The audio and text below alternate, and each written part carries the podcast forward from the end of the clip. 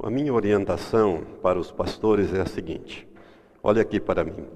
Tira os olhos do roteiro um pouquinho, olhe aqui para mim, por favor. Seria assim, pastor. Você vai seguindo o roteiro e você deve ter trazido uma agenda ou um caderno, eu pedi que fizesse isso. E você pode anotar o tópico e aquilo que eu vou falando que vai enriquecendo, que te interessa, você anota.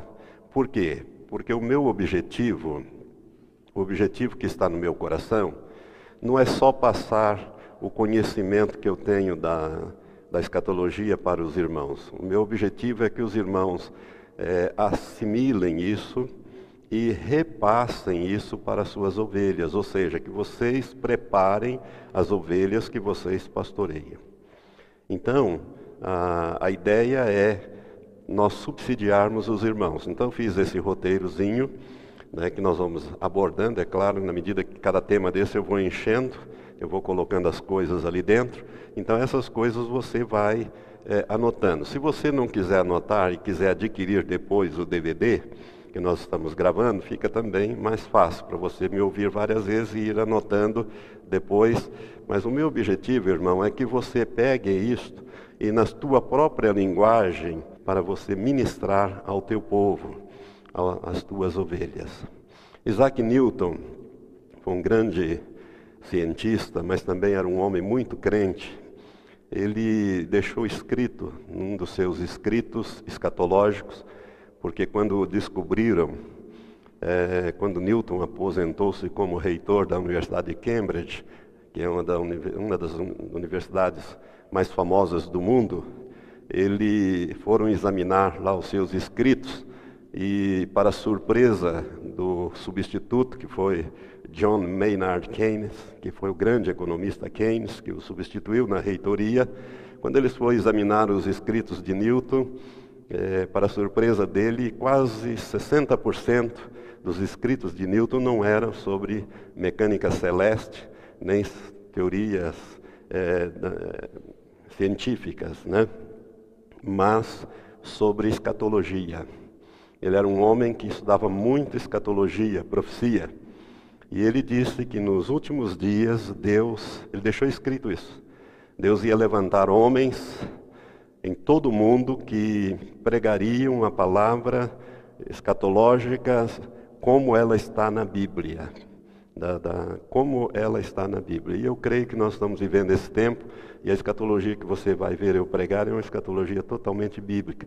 Então você não, não espere que nós vamos para uma escola tal, para uma escola tal, para um grupo tal, para um grupo tal. Não vamos para grupo nenhum. Nós vamos é ficar dentro da Bíblia, pegar os fatos né, a história, o que está acontecendo, as notícias, encaixar dentro da Bíblia e vamos ver então a palavra de Deus se cumprindo diante dos nossos olhos, e isso vai nos servir de alerta. Então, você se prepare para é, passar essas coisas para as suas ovelhas.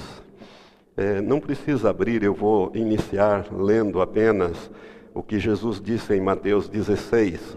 Em Mateus 16, é, Chegaram-se a ele os fariseus e os saduceus e, para o experimentarem, pediram que lhe mostrasse algum sinal do céu. Mas ele lhe respondeu e disse-lhe: Ao cair da tarde, dizeis: Haverá bom tempo, porque o céu está rubro, e pela manhã, hoje haverá tempestade, porque o céu está de um vermelho sombrio. Ora, sabeis discernir o aspecto do céu e não podeis discernir os sinais dos tempos? Eu sempre me, me intrigou essa pergunta de Jesus. Jesus disse assim: Vocês são capazes de olhar para o clima, para o cariz do céu, para a face do céu, e vocês são capazes de dizer: vai chover, não vai chover, vai fazer bom tempo, e vocês não são capazes de discernir os sinais dos tempos? E Jesus não deu nenhuma resposta para aqueles homens. Então, irmãos, nós temos que ter capacidade de discernir os sinais dos tempos. As profecias, elas foram, elas são escritas para aquele grupo que está, estará vivendo no momento do cumprimento da profecia. Esse é um grande problema. Às vezes a gente pega uma profecia e, e quer fazê-la acontecer no nosso tempo. Mas você tem que lembrar sempre que Deus, quando, quando revela alguma coisa, profeticamente falando, para se cumprir no futuro, a profecia é sempre para se cumprir num determinado ponto, num determinado período. E nesse período, quando vai chegando esse período, o povo que está vivendo ali, o povo do Senhor, ele vai discernindo. Por quê? Os acontecimentos, eles lançam sombras. Não é verdade? Quando você está andando, a sua sombra vai na sua frente. Dependendo da posição do sol, né? a sombra vai na sua frente. E a sombra, ela traz um contorno daquilo que está vindo. A profecia, né? então os acontecimentos são como sombras lançadas, né? E que vão identificando a chegada daqueles acontecimentos proféticos. Então, a profecia, ela é dada visando o benefício do povo do Senhor vivendo naqueles dias. E eu não tenho dúvida de que nós estamos vivendo os dias finais, a geração final, e eu vou mostrar isso para os irmãos. Então, como nós estamos vivendo a geração final, os últimos dias, então esses acontecimentos que às vezes parecem confusos para nós, eles têm uma razão de ser. Se nós examinarmos a palavra de Deus, é isso que Jesus diz. Vocês sabem discernir o cariz do céu, a face do céu, e não sabem discernir os sinais dos tempos? Vocês têm que saber discernir os sinais dos tempos. Nós, pastores, precisamos discernir os sinais dos tempos. Por isso, a razão desse nosso encontro hoje. Então, eu fiz ali alguns temas que nós vamos examinar. Agora sim, gostaria que você abrisse sua Bíblia comigo em Mateus 24. Nós vamos começar usando o texto de Mateus 24, que fala da, do sermão profético.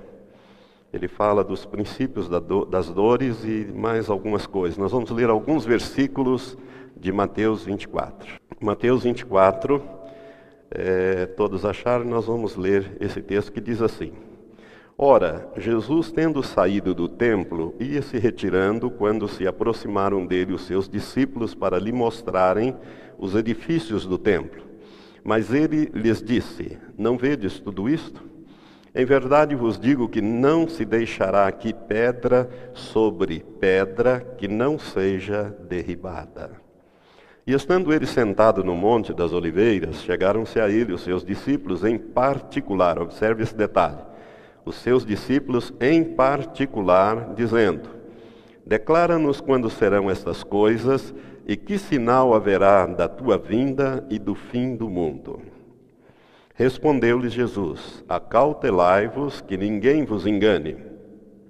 Porque muitos virão em meu nome dizendo: Eu sou o Cristo, e a muitos enganarão. E ouvireis falar de guerras e rumores de guerras. Olhai, não vos perturbeis, porque forçoso é que, que assim aconteça, mas ainda não é o fim.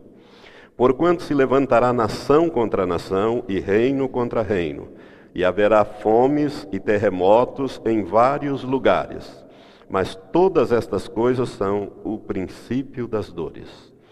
Então sereis entregues à tortura e vos matarão, e sereis odiados de todas as nações por causa do meu nome. Nesse tempo, muitos hão de se escandalizar e trair-se uns aos outros, e mutuamente se odiarão. Igualmente hão de surgir muitos falsos profetas e enganarão a muitos. Preste atenção nisso: enganarão a muitos. E por se multiplicar a iniquidade, o amor de muitos esfriará. Algumas traduções ou alguns tradutores dizem que essa palavra de poderia ser traduzido como dos e por se multiplicar a iniquidade, o amor de ou dos muitos esfriará. Mas quem perseverar até o fim, esse será salvo. E este evangelho do reino será pregado no mundo inteiro, em testemunho a todas as nações. Observe que o evangelho vai ser pregado às nações e não às pessoas. E então virá o fim. O que se segue é o fim, não o arrebatamento. Já começo a ensinar um pouco por aqui. Aí Jesus continua falando sobre a grande tribulação e ele diz: Quando, pois, virdes estar no lugar santo a abominação da desolação predita pelo profeta Daniel, quem lê entenda, então os que estiverem na Judéia fujam para os montes. Quem estiver no eirado, não desça para tirar as coisas de sua casa, e quem estiver no campo, não volte atrás para apanhar a sua capa. Mas ai das que estiverem grávidas e das que amamentarem naqueles dias. Orai para que a vossa fuga não suceda no inverno nem no sábado, porque haverá então uma tribulação tão grande como nunca houve desde o princípio do mundo até agora, nem jamais haverá. E se aqueles dias não fossem abreviados, ninguém se salvaria. Mas por causa dos escolhidos, serão abreviados aqueles dias. Se, pois, alguém vos disser, eis aqui o Cristo, ei-lo ali, não acrediteis porque hão de surgir falsos cristos e falsos profetas e farão grandes sinais e prodígios, de modo que, se possível for, enganariam até os escolhidos. Coisa séria isso aqui. Eis que de antemão vou-lo tenho dito. Portanto, se vos disserem, eis que ele está no deserto, não saiais. Ou eis que está no interior da casa, não acrediteis. Porque assim como o relâmpago sai do oriente e se mostra até se mostra até o ocidente, assim será a vinda do filho do homem. Pois onde estiver o cadáver, aí se ajuntarão as águias ou os abutres. Logo depois da tribulação daquele dia, escurecerá o sol, a lua não dará sua luz, as estrelas cairão do céu e os poderes do céu serão abalados. Então aparecerá no céu o sinal do Filho do Homem. Em todas as tribos da terra se lamentarão e verão vir o Filho do Homem sobre as nuvens do céu com poder e grande glória. Aprendei, pois, da figueira sua parábola. Quando já o seu ramo se torna tenra e brota folhas, sabeis que está próximo o verão. Igualmente, quando virdes todas estas coisas, sabei que ele está próximo, mesmo às portas. Em verdade vos digo que não passará esta geração sem que todas essas coisas se cumpram. Passará o céu e a terra, mas as minhas palavras jamais passarão. Naquele dia e hora, porém, ninguém sabe, nem os anjos do céu, nem o Filho, senão só o Pai. Pois como foi nos dias de Noé, assim também será na, na vinda do Filho do Homem. Porquanto, assim como nos dias anteriores ao dilúvio, comiam, bebiam, casavam e davam-se em casamento, até o dia em que Noé entrou na arca e não o perceberam, até que veio o dilúvio e os levou a todos.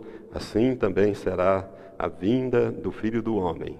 Então, estarão, estando dois no campo, será levado um e deixado o outro. Estando duas mulheres trabalhando no moinho, será levada uma e deixada a outra. Vigiai, pois, porque não sabeis em que dia vem o vosso Senhor. Sabeis, porém, isto: se o dono da casa soubesse a que vigília da noite haveria de vir o ladrão, vigiaria e não deixaria minar a sua casa. Por isso, ficai também vós apercebidos, porque numa hora em que não penseis virá o Filho do Homem. Até aqui já é bastante esclarecedor.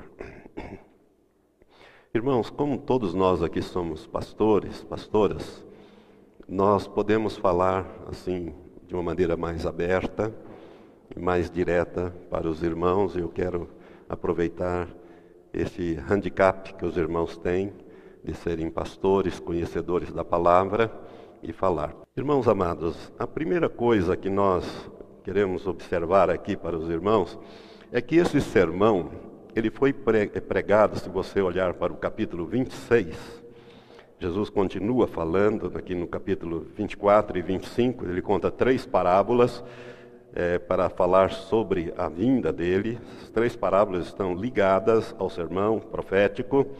E no versículo, no capítulo 26, é, no capítulo no versículo 2, nós, é, nós lemos assim, 1 e 2. E havendo Jesus concluído estas palavras, disse aos seus discípulos: Sabeis que daqui a dois dias é a Páscoa, e o filho do homem será entregue para ser crucificado. Jesus pregou esse sermão, primeiro, em particular. Segundo, aos seus discípulos. Terceiro, dois dias antes de morrer. Observe esses detalhes. Em particular, ele não falou às multidões, ele falou à igreja, ele falou aos discípulos. Por isso, essa palavra profética da volta de Jesus soa aos olhos das pessoas do mundo como uma loucura. Se nós começarmos a falar sobre essas coisas, as pessoas vão achar que a gente está doida, né? Estamos profetizando catástrofe, essas coisas, né? Mas ao mesmo tempo, eu tenho observado, porque minha esposa ela, ela é muito observadora, Elizabeth, daqui um pouco ela vai estar aqui conosco, ela está nos ajudando em nossas partes. É, às vezes ela vai no cabeleireiro e esses dias ela estava me contando uma experiência de uma senhora não evangélica com a cabeleireira também não evangélica e as duas ali e essa senhora dizendo: Olha, eu acho que chegou o fim do mundo, porque eu não sei mais para onde a gente vai, onde a gente vai parar é o apocalipse, é o fim do mundo, porque para eles apocalipse e fim do mundo é a mesma coisa, eles não têm assim uma noção das coisas. E ela começou a falar da violência que está havendo no mundo, das coisas que estão acontecendo no mundo, né, da falta de vergonha, da pouca vergonha que está havendo, né, do descaramento desses homossexuais, essas coisas todas. E essa senhora estava dizendo que, na opinião dela, chegou o fim do mundo, que não é possível que alguma coisa vai acontecer porque essas coisas têm que explodir. Né? E que Deus vai ter que fazer alguma coisa, ainda dizia essa senhora. Então, irmãos, as pessoas do mundo estão sentindo que há uma pressão sobre a terra. Há uma pressão espiritual sobre a terra. As pessoas de bem, elas estão sentindo isso no seu espírito que as coisas não estão normais, que isso não é normal, que isto é anormal. Está acontecendo alguma coisa e que vai explodir, vai acontecer alguma coisa. Jesus, quando ele fala aqui, ele fala em particular aos seus discípulos dois dias antes de ser crucificado. Foi a última palavra vamos dizer assim, o último ensino que ele deu, a não ser aquele momento ali da ceia, quando ele compartilha ali, ele abre o seu coração em João, ah, no Evangelho de João, a partir do capítulo 13, 14 até o 17, Jesus ali, ele abre o seu coração, ele fala algumas coisas muito importantes, mas assim de ensino direto, foi o último que ele deu, foi este. E foi em particular. Por isso eu acho muito importante que a igreja precisa estar atenta a esses sinais da segunda vinda de Cristo. E Jesus fala aqui de várias coisas. E eu pulei algumas dessas coisas que eu acho que elas estão acontecendo, são óbvias, mas eu não quero me demorar nelas. Então eu é, fui direto assim em algumas coisas que para nós são mais visíveis e mais palpáveis. Né? Então, nós vamos ver alguns sinais bíblicos do iminente arrebatamento. Por quê? Porque os irmãos sabem, e eu creio que isso a Bíblia deixa claro, ainda que alguns poderão entender eventualmente diferente, e eu quero que você me ouça pacientemente se você tiver um entendimento diferente. E se alguma coisa eu falar aqui que você não alcance, Faça uma coisa inteligente, irmãos. Eu aprendi isso com um grande homem de Deus há muitos anos atrás. Quando, ele, quando você ouve alguma coisa que você não alcança, coloca na prateleira. Coloca na prateleira. Talvez você ainda não tenha estatura espiritual para entender aquilo. Eu já coloquei algumas coisas nas prateleiras e depois fui lá puxar. Né? Falei, ah, agora eu estou entendendo esse negócio aqui. Agora que eu vim alcançar esse entendimento. Então, se você não entender, coloque na prateleira. Não jogue fora. Guarde, porque pode ser que mais para frente você vai entender aquilo e Deus vai usar aquilo que lhe foi ministrado ou lhe foi dado para abrir a sua visão. Oxalá ele possa abrir hoje a sua visão ou começar a abrir a sua visão sobre a iminente volta do Senhor. Mas Jesus disse que antes dele retornar segunda vez, ele, haveriam alguns sinais. Se vocês prestarem atenção aqui, é, os discípulos, no versículo 3, eles fazem uma pergunta tríplice. Eles dizem assim: estando ele sentado no Monte das Oliveiras, bem de frente de Jerusalém, chegaram-se a ele os seus discípulos em particular, dizendo: Declara-nos quando serão estas coisas E que sinal haverá da sua vinda? E que sinal haverá do fim do mundo? São três perguntas que os discípulos fizeram a Jesus. Declara-nos quando serão essas coisas. Que coisa? Quando não se deixará aqui pedra sobre pedra.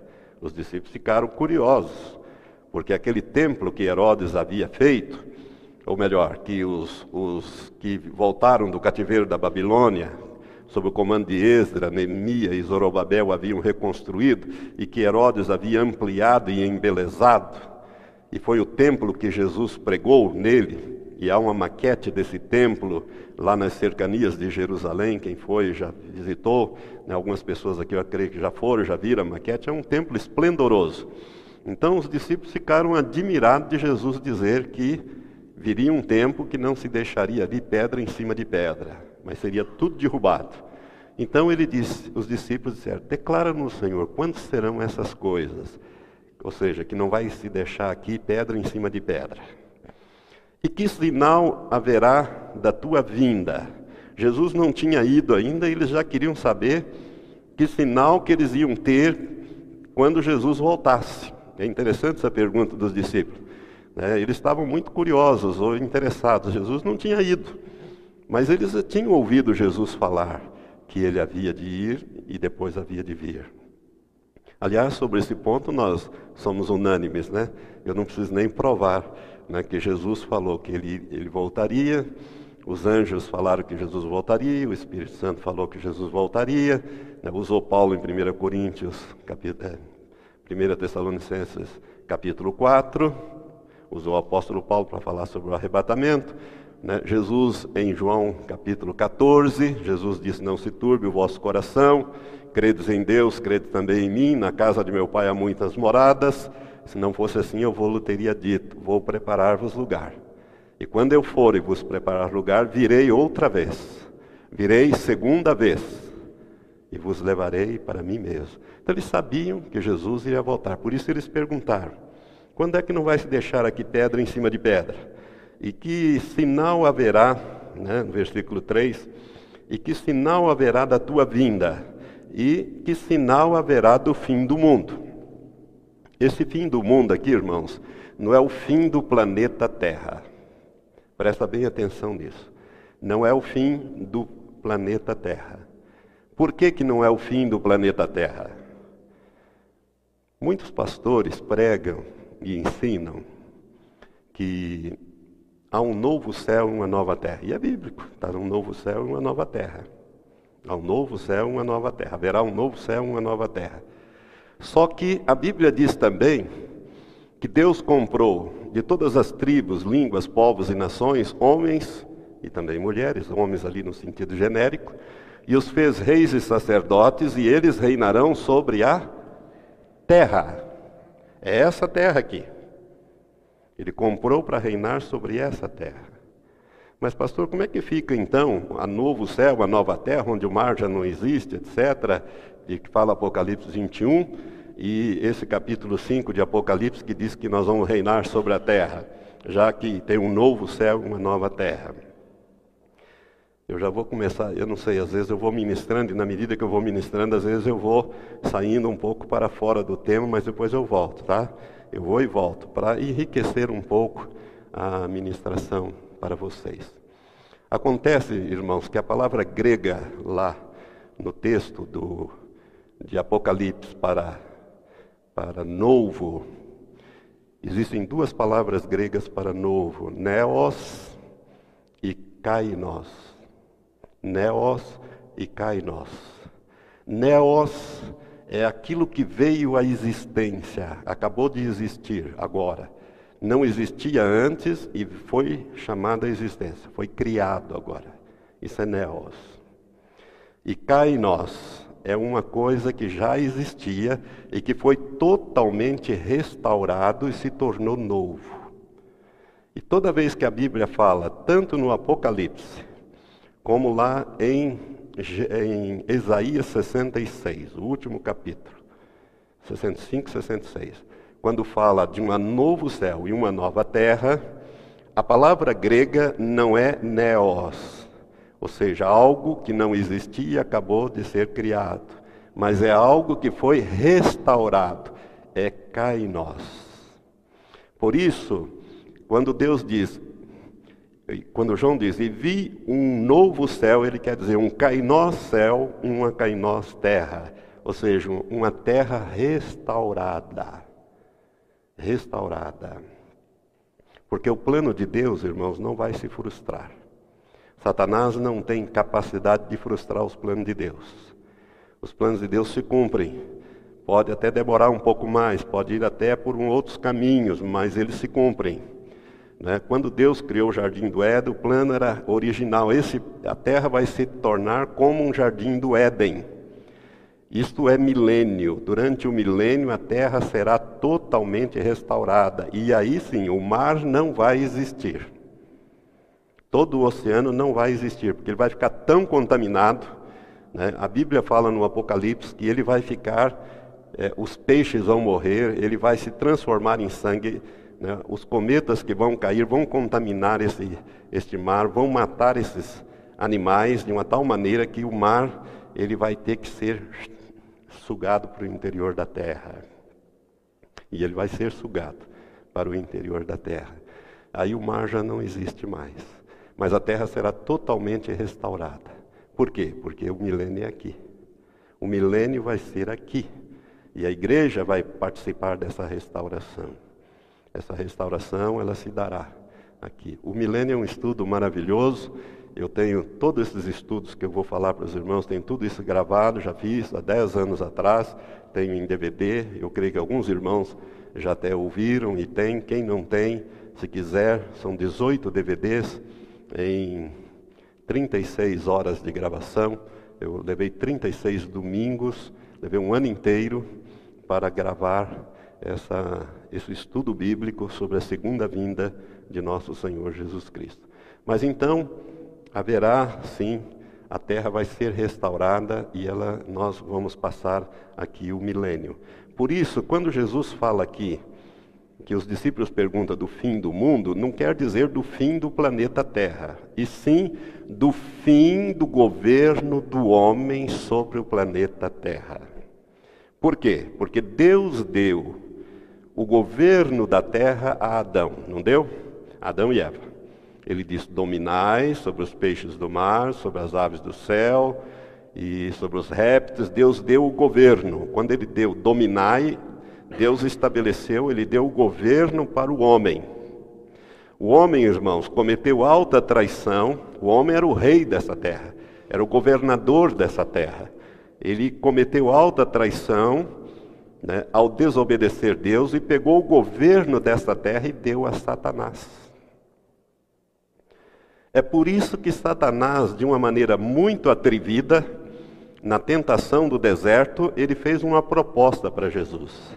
Ele disse: Olha, primeiro ele deu uma visão, uma visão espiritual a Jesus. E eu vou dizer uma coisa aqui que pode parecer à primeira vista uma heresia, mas não é não.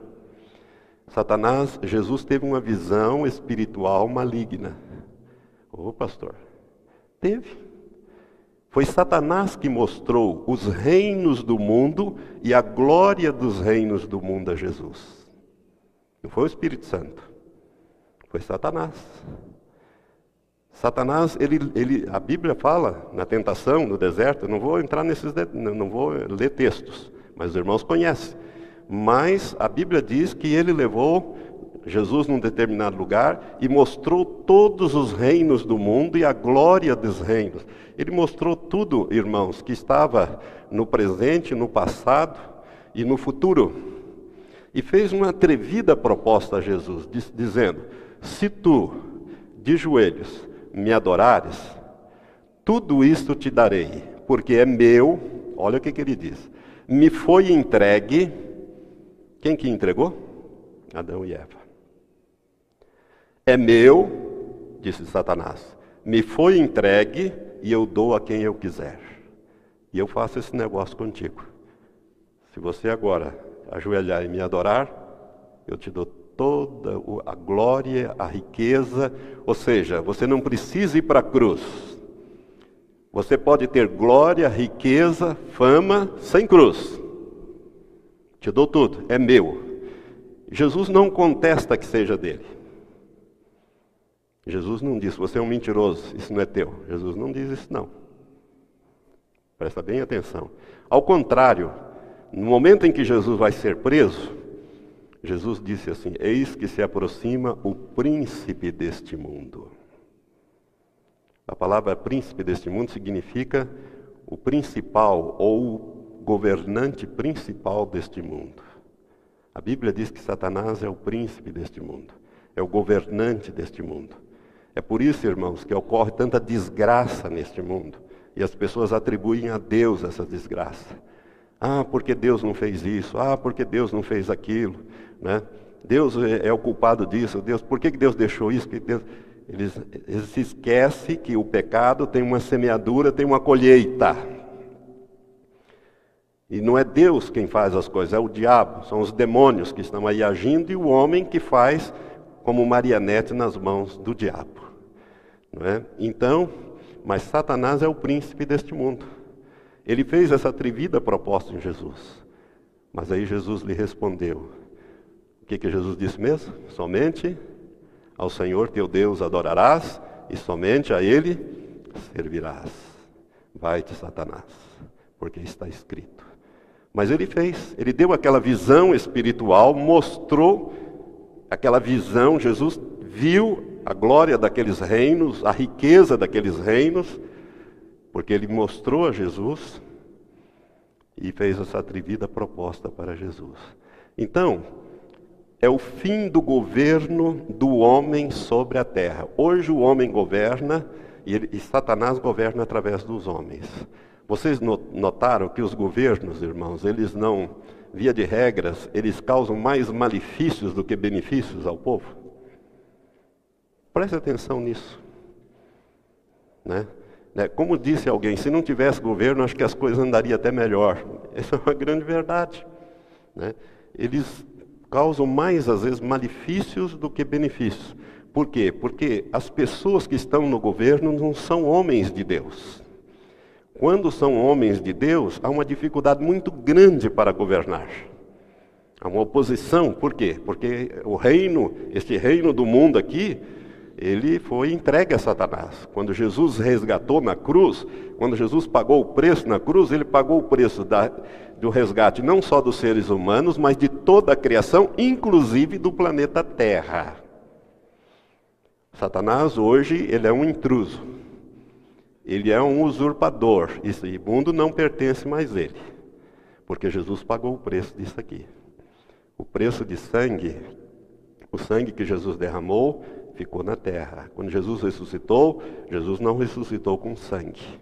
O sangue foi vertido como preço da redenção. É por isso que Paulo, em Romanos 8, diz que a criação aguarda com ardente expectativa a redenção dos filhos de Deus para que haja redenção da criação. Eu, quando vejo esses, esses canais é, National Geographic, Discovery, vejo aqueles bichos um comendo ao outro, eu fico tão triste que eu vejo ali a consequência do pecado. Tem gente que gosta daquilo, né, e de ver aquilo, o leão pegando o cervo, matando o búfalo, e um comendo o outro, e aquela coisa toda. Aquilo ali é consequência do pecado, direto do pecado. Porque se você olhar para Gênesis, no capítulo 1, você vai ver que quando Deus criou o leão, criou os animais, e criou o homem, Deus disse para Adão o seguinte: Olha, eu vou dar para os animais comerem ervas. Os animais vão se alimentar de ervas. E os homens vão se alimentar de ervas e frutas. Leão, não, não, quando, quando Deus criou o leão, irmão, não tinha aquelas garras, ele tinha dentes para comer ervas. É por isso que no milênio o leão vai pastar juntamente com o boi. Pô, mas pastor, leão pastando, né? O, o, o, cabrito e o leão, né? Via de regra, o leão come o cabrito, mas os dois vão pastar juntos, a vaca e a ursa.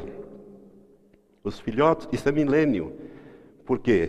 Porque Satanás vai, não o pecado vai ser tirado da terra, mas o tentador e a tentação e os demônios vão ser eliminados da terra no milênio. Então, eu gostaria que você começasse a entender que quando, Jesus, quando os discípulos perguntam aqui do fim do mundo, nós devemos entender esse fim do mundo não como o fim do planeta Terra, mas sim como o fim do governo do homem sobre a Terra. Por quê? Porque no milênio quem que vai governar? Jesus. E quem mais? A igreja. Ele é a cabeça, nós somos o corpo. Nós vamos governar com ele no milênio.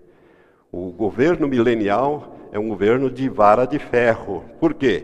Porque vai ter toda essa oposição. As pessoas vão entrar, os que entrarem vivos no milênio, vão entrar ainda com toda essa carga, né? querendo democracia, Olimpíada, futebol. Essas coisas não vão ter no milênio, não. Não tem futebol no milênio, então quem gosta de jogar futebol, jogue logo. Churrascada, Deus não vai matar nenhum bicho para fazer churrasco para você, não. Deus não vai fazer isso. Milênio é um governo completamente diferente. Você acha que vai ter ídolos de futebol lá? Vai ser o Ronaldinho fenômeno? Nem sei que fenômeno é esse, eu não vejo fenômeno nenhum nesse homem, né? a não ser coisas ruins, coitado. Tenho pena desse rapaz. Né? Não tem ídolos, toda a glória é do Senhor. No milênio não tem essas coisas. Né? Então, cessa o governo do homem sobre a terra. Quem governa a terra é o Filho do Homem, ou seja, o Senhor Jesus Cristo com a igreja durante mil anos. E essa coisa, mas isso é um milênio que nós não temos condições de falar, porque quando eu ministrei o milênio, eu ministrei cinco domingos, cinco horas só sobre milênio. Quanto mais eu ministrava sobre isso, mais Deus me dava. Mas então Jesus fala aqui algumas coisas importantes sobre sinais. Vamos ver esses sinais então? Alguns desses sinais, tá? Alguns Jesus fala, outros não. O primeiro deles que Jesus fala ali, no versículo 7, ele diz: Porquanto se levantará nação contra nação, reino contra reino, não vamos falar disso agora, e haverá fomes e terremotos em vários lugares. Fomes em vários lugares. Não, Jesus não disse que haveria fomes em todos os lugares, mas haveria fomes em vários lugares. Observe isso. Não é em todos os lugares mas em vários. Então a fome é um sinal de que Jesus está voltando. Mas você poderia dizer, pastor, desde que o homem está sobre a terra sempre teve é, fomes. E realmente, irmão, sempre teve bolsões de fomes. Né? Mas nunca como está acontecendo nos dias de hoje. Os dias de hoje estão acentuando essa situação, está se agravando. Eu coloquei ali mudanças climáticas, aquecimento global. Vamos começar por ali. Irmãos, o que está acontecendo com o nosso clima? Todos nós concordamos que o nosso clima está atrapalhado, não é verdade? Para dizer o mínimo, ele está atrapalhado, ele está desregulado. As próprias árvores estão perdidas. Quando estão florescendo no inverno, né, chega o verão ou a primavera, elas estão, elas estão desorientadas, porque o clima está mudando, o clima do mundo está mudando. E o homem tem feito esta alteração climática. Com a sua poluição, com a sua avidez, ele tem feito isso. Sobre as mudanças climáticas no mundo, irmãos, se nós fôssemos falar sobre isso aqui, nós poderíamos falar só sobre esse assunto, sobre o aquecimento global. A Terra está aquecendo, ela aqueceu 0,8, ela não aqueceu ainda um grau. E um grau de aquecimento na Terra já muda muita coisa. A National Geographic ela fez um, uma simulação científica e publicou durante dois, duas horas, né, veiculou na televisão durante duas horas o aquecimento global. Então, as consequências de aquecimento de um grau centígrado na Terra, dois graus, três graus, quatro graus, cinco graus, seis graus. Né? 6 graus, aquecimento de 6 graus, o planeta simplesmente ele vira um outro planeta. Ele praticamente desaparece a vida como nós estamos conhecendo. Então aqui. E nós estamos caminhando celeremente. Vocês se lembram em 2005, eu acho que foi 2005, que houve aquela seca na Amazônia, os rios secaram e os peixes morreram? milhões de peixes morreram na Amazônia. Isso, isso não acontecia. Isso não, eh, eu ouvia os pescadores lá, aqueles homens de 70, 75 anos, ele dizia, eu nunca vi isso, meu pai nunca viu isso, meu avô também nunca viu isso. Eu nunca, eles nunca falaram para nós que um dia tenham visto os rios secarem e os peixes morrerem porque não tinha oxigênio no rio. O rio secou. Em 2005, um sinal. Aquecimento global. Pela primeira vez, em 2007, o ano passado, pela primeira vez, pôde-se cruzar de navio pelo oceano, pelo Ártico, o norte. Desgelou tanto, as coisas descongelaram tanto no Polo Norte, que pôde-se passar da Ásia, do, do, do, do Pacífico para o eh, do Índico para o Atlântico, de navio. Antes, não. Irmãos, o, o, a situação do Polo Norte é uma situação gravíssima. Eu tenho acompanhado isso mais de perto. Há 20 anos atrás, a espessura do gelo, a espessura do gelo na calota polar norte era de 20 metros. Hoje ela está a 1,80m. 1,80m. Em alguns lugares derreteu, então por isso os navios conseguem passar sem ser um quebra-gelo. Consegue cruzar pelo Polo Norte. Os ursos polares estão morrendo porque não estão perdendo a caça. Então as pessoas estão apavoradas e a poluição chegou lá. E isso está derretendo. E a previsão é que, com o derretimento da calota polar norte, haverá um aumento na água dos oceanos. E há um desequilíbrio, poderá haver um desequilíbrio da água doce com a água salgada e as correntes marítimas se inverterem. As correntes marítimas se inverterem. Se inverter as correntes marítimas, muda o clima, como nós estamos vendo hoje.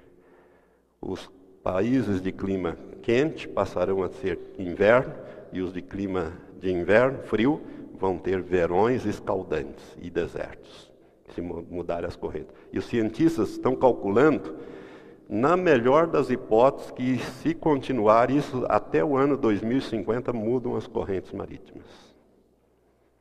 Do jeito que está a coisa. Então, irmãos, o Polo Sul está derretendo ou melhor, o Polo Norte está derretendo. No verão está havendo um derretimento acentuado. Os satélites que têm acompanhado isto, monitorado nos últimos sete anos, mostram a grande camada de sempre no, no, mesmo, no mesmo mês. Eles fotografam aquilo e ela diminuiu. E pela primeira vez em 2007 se conseguiu passar de navio de um oceano para o outro através do Polo Norte. E o Polo Sul?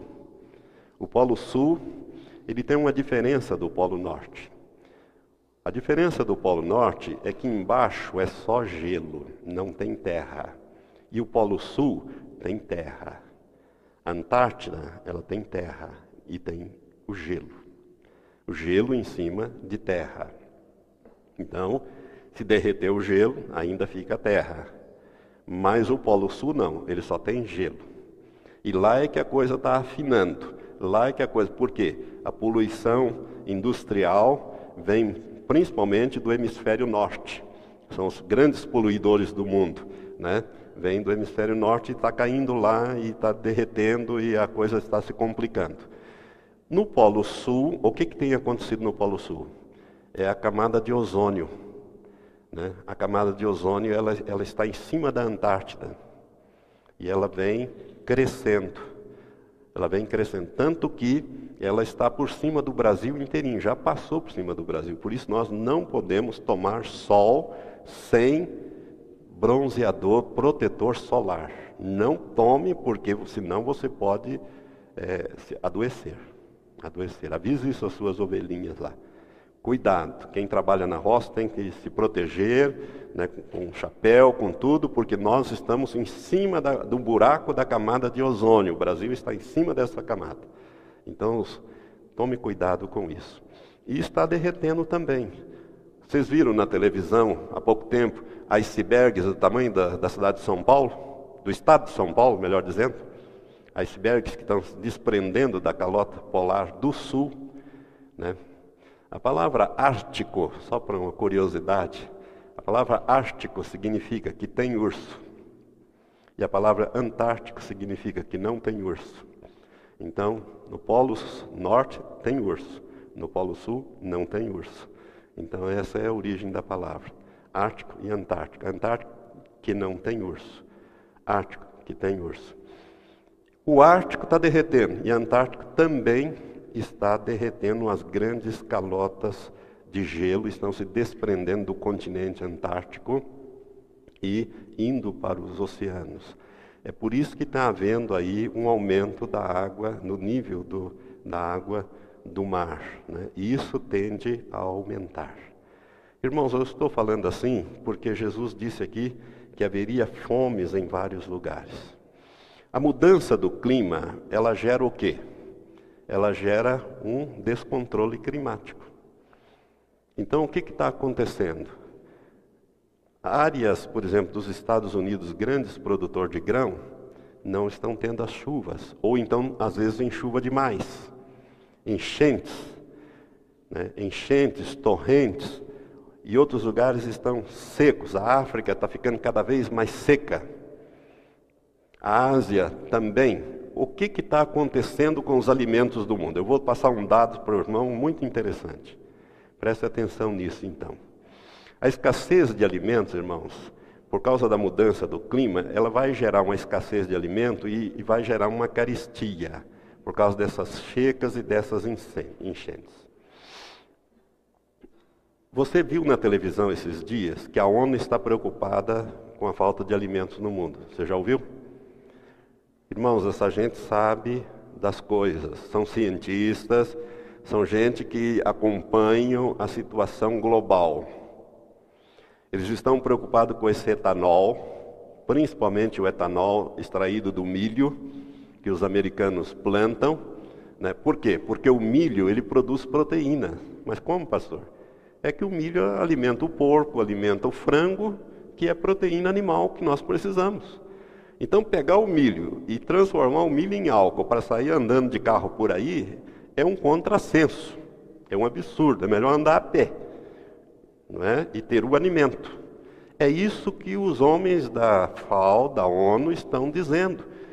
O que, que eles disseram? Que dentro de 10 anos, se continuar essa política, haverá fome no mundo e os alimentos começaram a subir no mundo inteiro. Por quê? Porque estão ficando mais escassas as colheitas. Irmãos, eu passei aqui para vocês que mundo sempre teve alimentos, um estoque mundial de alimentos, sempre deu para 40 dias. Era como, vamos dizer assim, é, se, se todo, todo o alimento do mundo fosse distribuído, daria para as pessoas vamos dizer assim, sem produzir nada, comer 40 dias, as três refeições diárias tranquilamente. Entretanto, em 2006, a produção vem caindo de, uns, de umas décadas para cá, ela vem diminuindo. Não é que a, a produção vem, é, não sei se eu, se eu vou conseguir passar bem isso para os irmãos. O consumo aumentou, porque aumentou ah, exageradamente o número de gente no mundo. O consumo aumentou, o esbanjamento aumentou, o desperdício aumentou e as áreas de produção não aumentaram na mesma, no mesmo ritmo que seria necessário. Resultado: o ano de 2006, eu ouvi isso aqui de um perito em alimento. No ano de 2006, ele dando uma entrevista na televisão, só havia alimento para quatro dias estocados no mundo, em 2006. E para este ano de 2008, nós estamos em déficit. Se todo mundo tiver que comer as três refeições, não tem alimento para todo mundo. Não tem alimento, irmãos. Quatro dias é muito pouco. 40 dias era uma coisa razoável. Por quê? Porque em 40 dias você forma um frango, né? Você tem alimento. Você tem algumas coisas que você consegue fazer agricultura intercalando e dentro dos 40 dias você ir trabalhando e ter alimento. Quatro dias já não dá. E agora, esse ano, nós estamos em déficit. Então a fome é uma realidade no mundo. É por isso que a ONU está botando a boca no trombone e gritando que tem que parar com esse etanol, né, extraído do, do milho, tem que parar com isso na Europa, na Europa e nos Estados Unidos. Por quê? Porque estão desviando alimento, o mundo vai passar fome. É certo que nos Estados Unidos o povo é tudo gordo, na Europa também, por quê? Porque tem bastante, mas na África, na Ásia, né, nós vamos ter os chamados refugiados climáticos daqui mais um tempo por causa dos climas, milhões de pessoas vão se deslocar nesse mundo e vão forçar o deslocamento, porque a fome, quer dizer, é mais ou menos como aqueles leprosos, né, que estavam lá é, perto de Samaria. Bom, o que, que adianta nós ficar aqui? Se nós ficarmos aqui, nós vamos morrer de fome. Se nós formos lá nos sírios, né, se eles quiserem dar alimento para nós, nós vamos viver. Se eles não derem alimento, nós morremos de fome, nós morremos uma espada. De morrer de um jeito ou morrer do outro, vamos morrer, vamos lá.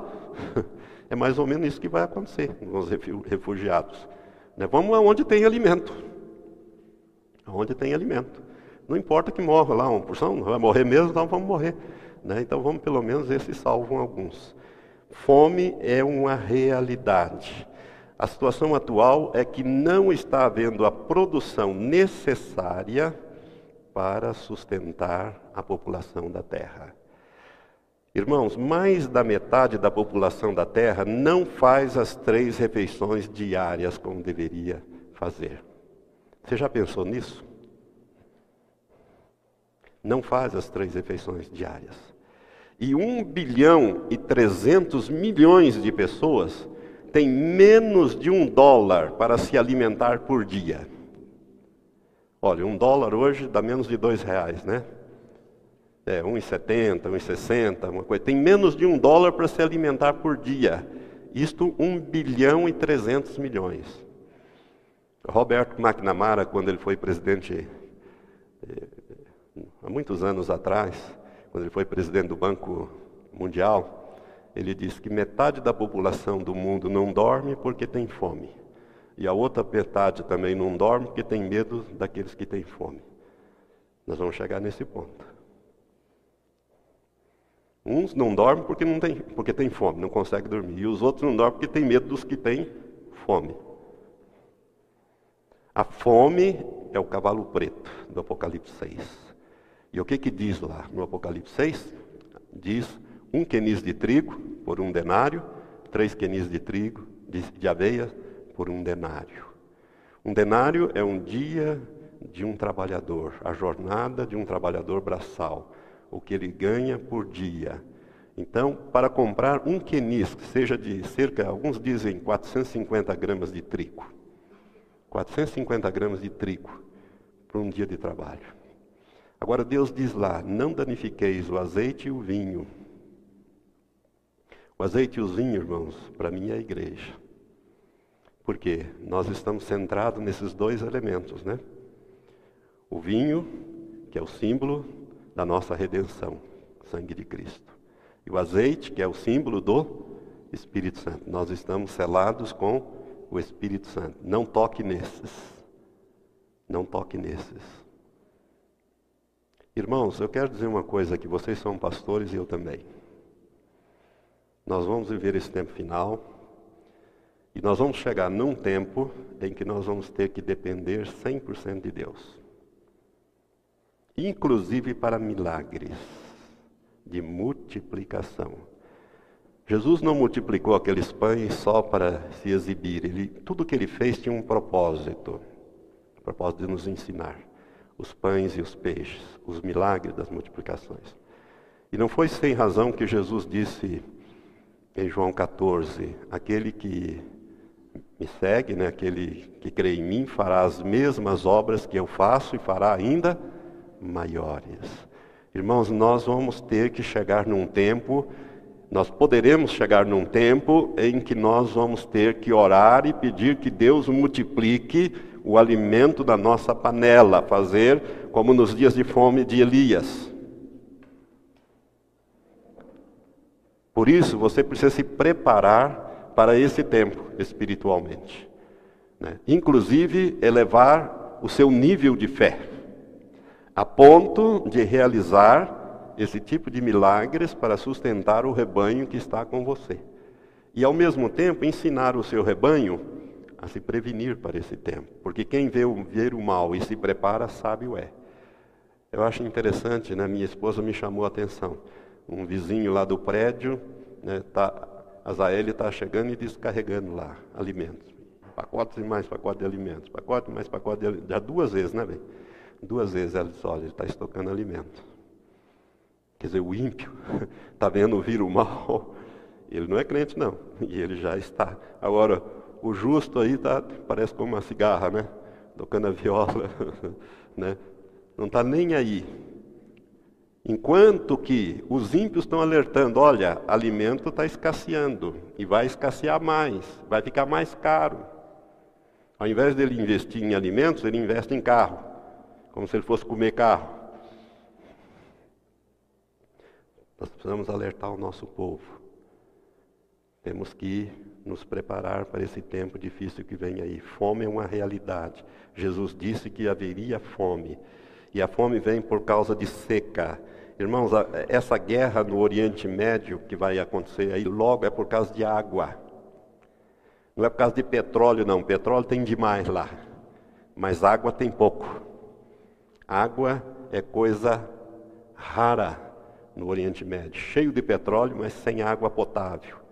E Israel não entrega as colinas de Golã para a Síria, por quê? Porque as nascentes do Jordão estão no monte, nos montes Hermons, né? no, no, no alto, naquelas neves eternas. Eles têm medo deles desviarem e Israel ficar sem água no chamado Mar da Galileia, que nada mais é do que um lago, um grande lago de água doce que serve a Israel. Por isso Israel não quer entregar as colinas de Golã, anexou as colinas de Golã ao seu território, assim como anexou a cidade de Jerusalém também ao seu território. Né? Então, escassez de alimentos, fome, cavalo preto, é uma realidade que está diante de nós. Então, quando eu falo aqui milagres, que eu coloquei em letra maiúscula aqui, eu estou chamando a atenção, irmãos, para que você se prepare como líder do teu povo para orar e multiplicar alimentos. Pastor, você não está indo longe demais? Não. Será que nós podemos fazer esse tipo de milagre? O que, que vocês me dizem? Se nós não podemos, Jesus mentiu. Porque ele falou disso. Ele não falou? Em João, capítulo 14, versículo 12, 13 e 14, diz assim: Jesus falou: Em verdade, em verdade vos digo, aquele que crê em mim, esse também fará as obras que eu faço, e as fará maiores do que estas, porque eu vou para o Pai. E tudo quanto pedirdes em meu nome, eu o farei para que o Pai seja glorificado no Filho. Se pedirdes alguma coisa em meu nome, eu a farei. João 14, 12 a 14. Olha bem o que Jesus disse. Em verdade, em verdade vos digo que aquele que crê em mim, esse também fará as obras que eu faço e as fará maiores do que essas. Jesus multiplicou pão e peixe nós também podemos. Se você nunca leu, leia um livrinho chamado Rara Estirpe de Fé, é de Jesse Hinckley. Chama-se Rara Estirpe de Fé. Durante aquela depressão americana, ele era um homem que teve 17 filhos. Pastor, que levava muito ao pé da letra crescer e multiplicar, 17 filhos. Na época, se não me engano, ele tinha 12. E ele então era um pastor muito pobre, pastor de cor, no sul dos Estados Unidos. E havia uma depressão e não tinha dinheiro. E ele orava e a carne se multiplicava na panela, a comida se multiplicava e multiplicou-se meses e meses e anos. Ele conta a experiência dele. É dos nossos dias. Jesse Hinckley, Rara Estirpe de Fé, é o título do livro. Livrinho desses fininhos assim, bom para ler. Você vai gostar muito de, da experiência de Jesse Hinckley, é com H, Hinckley. É, o título é Rara Estirpe de Fé. Eu não lembro, acho que é da Vida, não lembro bem que editora que é. Você acha na internet. Fome. Fome, então, irmãos, ela está aí. Não sei se você percebe, mas ela é uma realidade. É ou não é? Então se prepare. O que, que nós devemos fazer? Nós devemos orientar o nosso povo. Orientar o nosso povo, ao invés de gastar dinheiro à toa, ir comprando alimentos, alimentos não perecíveis, e vai, vai usando os mais antigos e repondo os mais novos, vai formando um estoque cada vez mais. Porque a Bíblia diz: aquele que se prepara vira o mal. Aquele que vê vira o mal e se prepara, sábio é. Eu estou vendo os ímpios fazerem isso lá no meu prédio. Né? E eu falei para Elizabeth: nós temos que fazer também. Né? Vamos começar a comprar as coisas e estocar, principalmente gêneros que não deterioram e que você pode usar e você vai é, organizando as coisas ali de uma tal maneira que você vá usando os mais antigos e repondo com os mais novos e aumentando o seu estoque de uma tal maneira que vai subir os alimentos. Pode ter certeza, já está subindo. As irmãs que fazem mercado sabem disso e a tendência é subir mais no mundo inteiro. Porque está chovendo onde não deveria chover e seca onde não deveria ter seca. E o resultado está aí. Amém? Segundo ponto que eu quero passar aqui para os irmãos antes do nosso café. Terremoto. Jesus disse que haveria terremotos em vários lugares, não em todos os lugares. Né? Ele fala aqui no versículo 7: e haverá fomes e terremotos em vários lugares. Irmãos, eu tenho uma estatística aqui, é, estatística de grandes terremotos que ocorreram nesses séculos que eu menciono aqui. É, esses terremotos que, que nós estamos mencionando aqui são terremotos que destruíram propriedades e mataram, ceifaram vidas. Então são considerados grandes terremotos. No século XV nós tivemos 174 grandes terremotos. No século XVI, esse 15 aqui é século, ó, por isso que eu falo estatística nos séculos. 15, 174. Século XVI já passou para 253 grandes terremotos. 17, século XVII, 378, século XVIII, 640 grandes terremotos no mundo, século XIX, olha como esse negócio aqui triplicou, veio para 2.119 grandes terremotos no mundo. Século XX, eu achei uma estatística só de 1901 a 1950, já tinha 2.500 grandes terremotos no mundo. Uma outra estatística, até os anos 80, passava de 6 mil grandes terremotos no mundo. Aí eu dou uma, uma, estatística que eu achei na internet, números de terremotos no mundo entre 2000 e 2008, captado pelo Centro Nacional de Pesquisa Geológica dos Estados Unidos. Então aqui tem as escalas e os terremotos por ano, 2000, 2001, 2002, 2003. E nós fizemos aqui um subtotal, pegando então de 5.0 a 5 para cima até 9.9 que são os terremotos que destroem propriedades e ceifam vidas, e nós tivemos no ano 2000, não sei se você está acompanhando aí o subtotal, todo mundo está acompanhando o subtotal? No ano 2000, 1518. No ano 2001, 1385. No ano 2002, 1361. No ano 2003, 1358. 2004, 1672. Agora, olhe nesse 2004, lá embaixo, estimativa de mortes: 228.802 pessoas morreram por terremoto. Por quê? Por causa do tsunami, aquele que pegou a Ásia, dia 26 de dezembro. Que ceifou ali, umas estatísticas diz de 180 a 280 mil pessoas morreram naquele grande tsunami de 26 de dezembro de 2004. Né? As mais confiáveis de 180 mil pessoas morreram, desapareceram. Então, Nesse ano 2004, tivemos 1.672 grandes terremotos. Lembre-se que essa tsunami, ela foi originada de um terremoto, que ocorreu no Oceano Índico e provocou uma grande tsunami que atingiu vários países.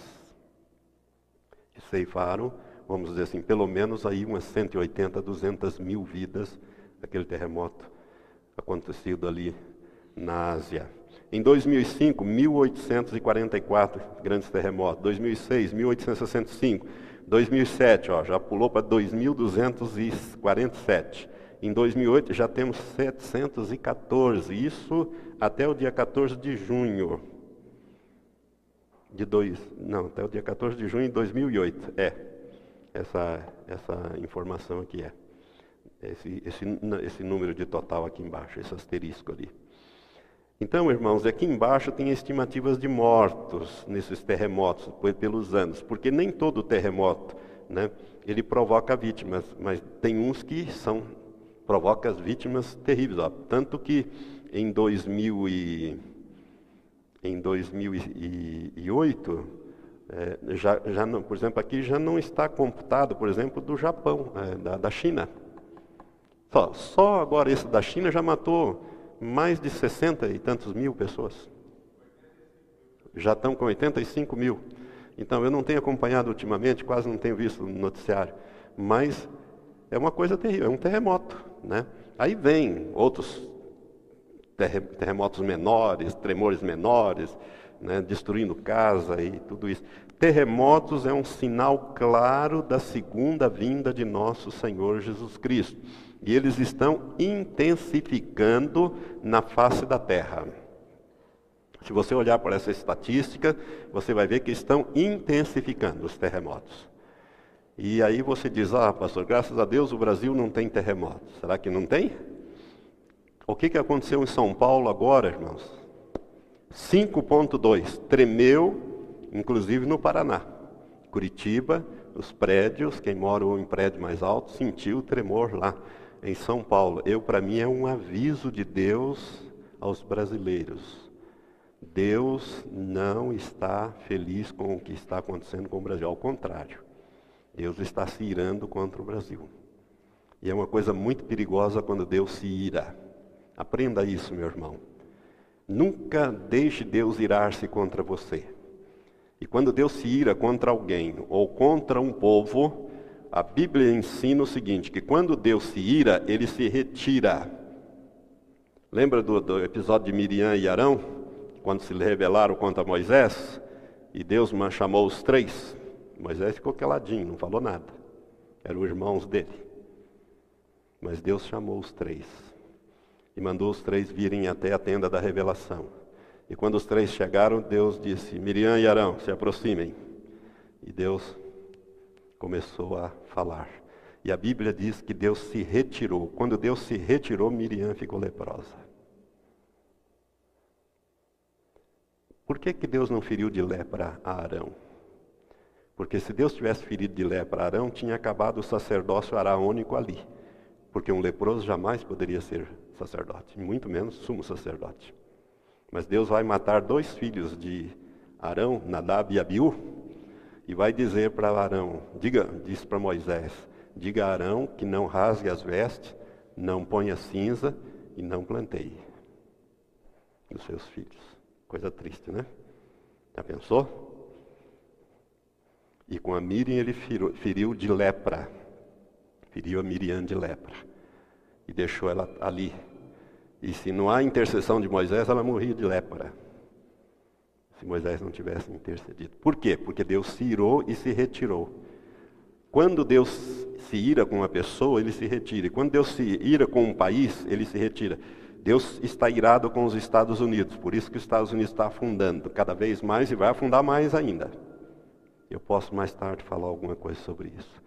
Mas eu quero voltar aqui aos nossos terremotos. aos nossos não, aos terremotos. Glória a Deus que não são nossos, né, irmãos? Mas aqui em São Paulo, irmãos, está acontecendo, né? Isso aqui, os, os, geólogos não deram explicações sobre isso aí. Eles dizem que há uma falha no rio Tietê, não sei o que, tá, uma falha geológica, mas foi 5.2. Agora você imagine um terremoto mais forte ali em São Paulo. O desastre que não será. Aqueles espigões enormes ali. Ernesto Nunes escreveu um livro dizendo São Paulo será destruída. E ele fala de terremotos. Eu não sei se é uma visão que ele teve, mas o pastor Ernesto Nunes, há muitos anos atrás, escreveu um livrinho chamando São Paulo será destruída. E eu quero dizer para você que será mesmo. Por isso, irmãos, tome cuidado. Observe, principalmente litoral, porque esses terremotos na crosta marítima, eles geram, eles geram ondulações e ondas violentas como esse que vai varrer costas. Esses daí, irmãos, foram ondas pequenas. Agora virá coisa ainda pior do que isso. E varre mesmo, entra mar adentro. Né? Elas entram mar adentro. Então, terremotos, irmãos, é uma realidade. Jesus disse que haveria terremotos em vários lugares quando ele estivesse para retornar. E os terremotos no oceano geram os maremotos, que geram as tsunamis. Eu coloquei 280 mil aí, que é a estimativa máxima, mas a, o número varia entre 180 a 280 mil né, mortos em 2004 por aquilo. E o que falar dos vulcões? Você já notou que os vulcões estão entrando em erupção no mundo inteiro? Vulcões com 500 anos adormecido, como o Pinatubo, de repente explodiu. Como esses, esses vulcões que jogam cinza a 14 mil metros de altura, 15 mil metros, larvas eles explodem. Isto significa que a crosta, que, que, o, que o que o núcleo da Terra, que é fogoso, é de fogo, ele está cada vez se aquecendo mais. Alguma coisa está acontecendo lá. Irmão, para você ter uma ideia do que é a Terra, a Terra é como um ovo. Tem aquela casquinha dura, a casca do ovo, né? Aquilo ali é uma crosta. A crosta terrestre, ela tem no máximo, ela varia de, de 15 a 50 quilômetros de rocha aqui para dentro, de 15 a 50 quilômetros de rocha. Depois é entra aquela fase é, que chamam de manto, etc., que é, é rocha derretida. E quanto mais se aproxima do núcleo, mais quente é. Ali para dentro é tudo, vamos dizer assim, líquido. E os lençóis petrolíferos se formam nas costas terrestres. Agora, um terremoto desse faz com que certos lençóis petrolíferos migrem para dentro.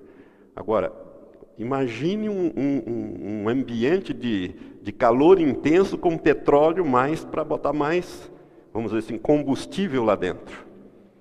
Por isso que nós temos esses vulcões explodindo, vulcões adormecidos que estão entrando em erupção subitamente, né?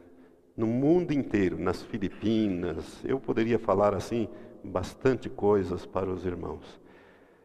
Vulcões estão entrando em erupção, que são vulcões são como uma espécie de válvulas de, de, de pressão, né, válvula de escape.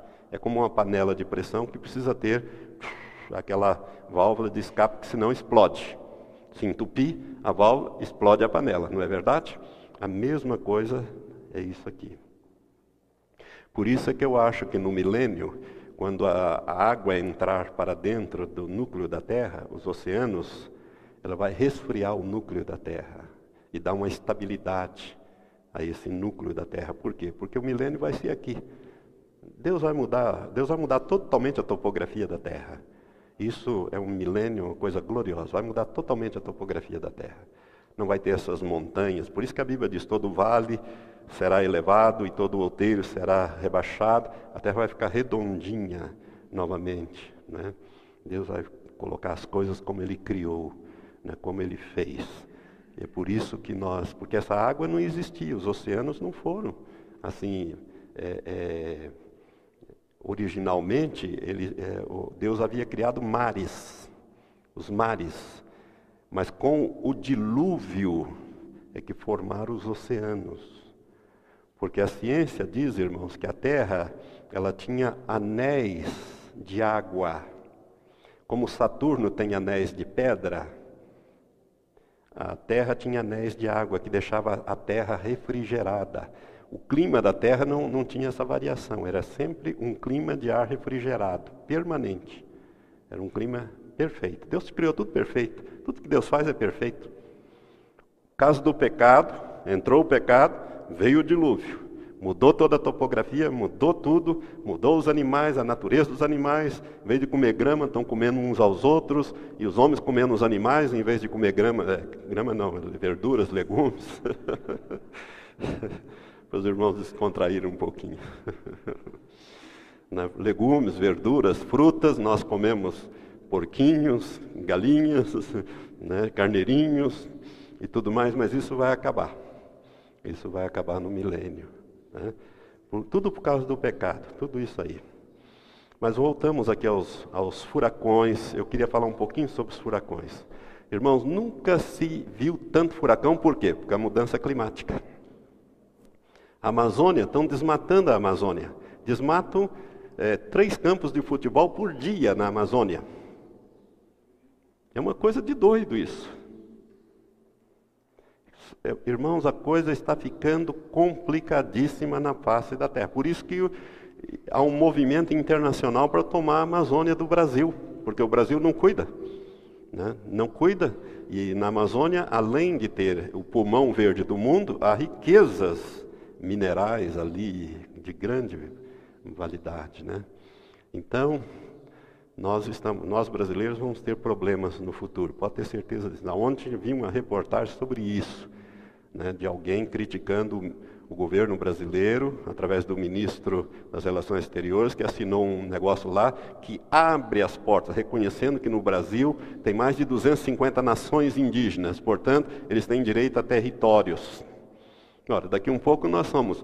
O Brasil é uma nação e mais 250 nações que nós vamos ter que ter fronteiras, territórios e tudo mais. O que, que vai acontecer? Vou internacionalizar a Amazônia. Esse é o golpe, esse é o caminho. Né? Mas os furacões estão aí, basta a gente olhar para as reportagens. Né? Se você acompanhar o noticiário, você vê que cada dia que passa aumenta o número de furacões, e fora de hora, e cada vez mais violento. Não é o Katrina, não. E Katrinas e outros furacões.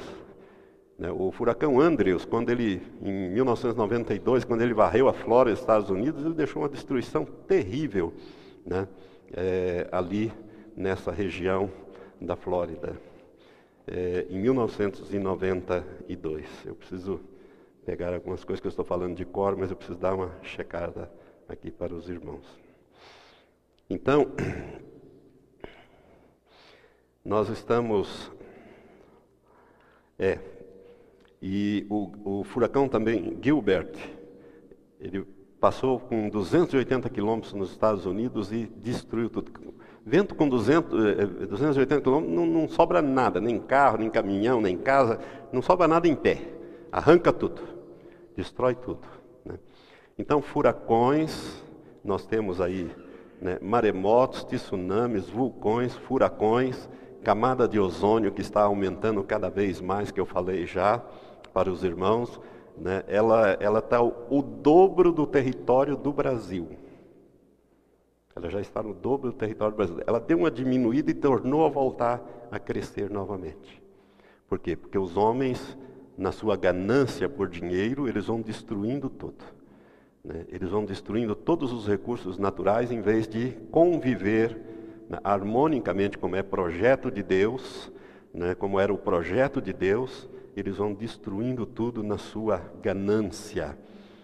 Há uns anos atrás, uh, o Estado de São Paulo publicou uma notícia, uma notícia bem pequenininha que saiu, ele reproduziu essa notícia que saiu no Wall Street Journal, em que habitantes de Punta Arenas, no Chile, no extremo norte, eh, no extremo sul do, da Patagônia, eles costumam dizer que eles moram lá no fim do mundo, e realmente lá na pontinha mesmo, né? lá chegando no, no na Antártica. E é, eles começaram, alguns lá tiraram a camisa, foram tomar sol, ficaram todos queimados, ficaram vermelhos. Os animais foram queimados, as suas pupilas, os olhos, porque o sol, por causa da, da camada de ozônio, começou a queimar, os animais ficaram cegos. Foi logo que a camada de ozônio começou a avançar. Isso aqui aconteceu, acho que se eu não me engano, em 93, se eu não me engano. Né?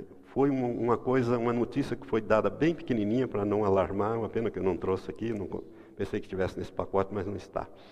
Mas eu me lembro dela de cor. Então, na cidade de Punta Arenas, no extremo é, sul é, do continente, ali do território do Chile, né, aconteceu isso, de que as pessoas sentiram lá um, um calor, foram tomar né, como eles não, não são acostumados a ter muito sol lá, resolveram uns lá tirar a camisa, ficaram vermelho, pegaram uma queimadura, né, é, pegaram queimadura de, de segundo grau, né, e os animais, que também não eram acostumados, chegaram a ficar cegos. Isso aconteceu, foi noticiado pelo jornal Wall Street Journal dos Estados Unidos e repetido pelo, pela Folha de São Paulo há um tempo atrás.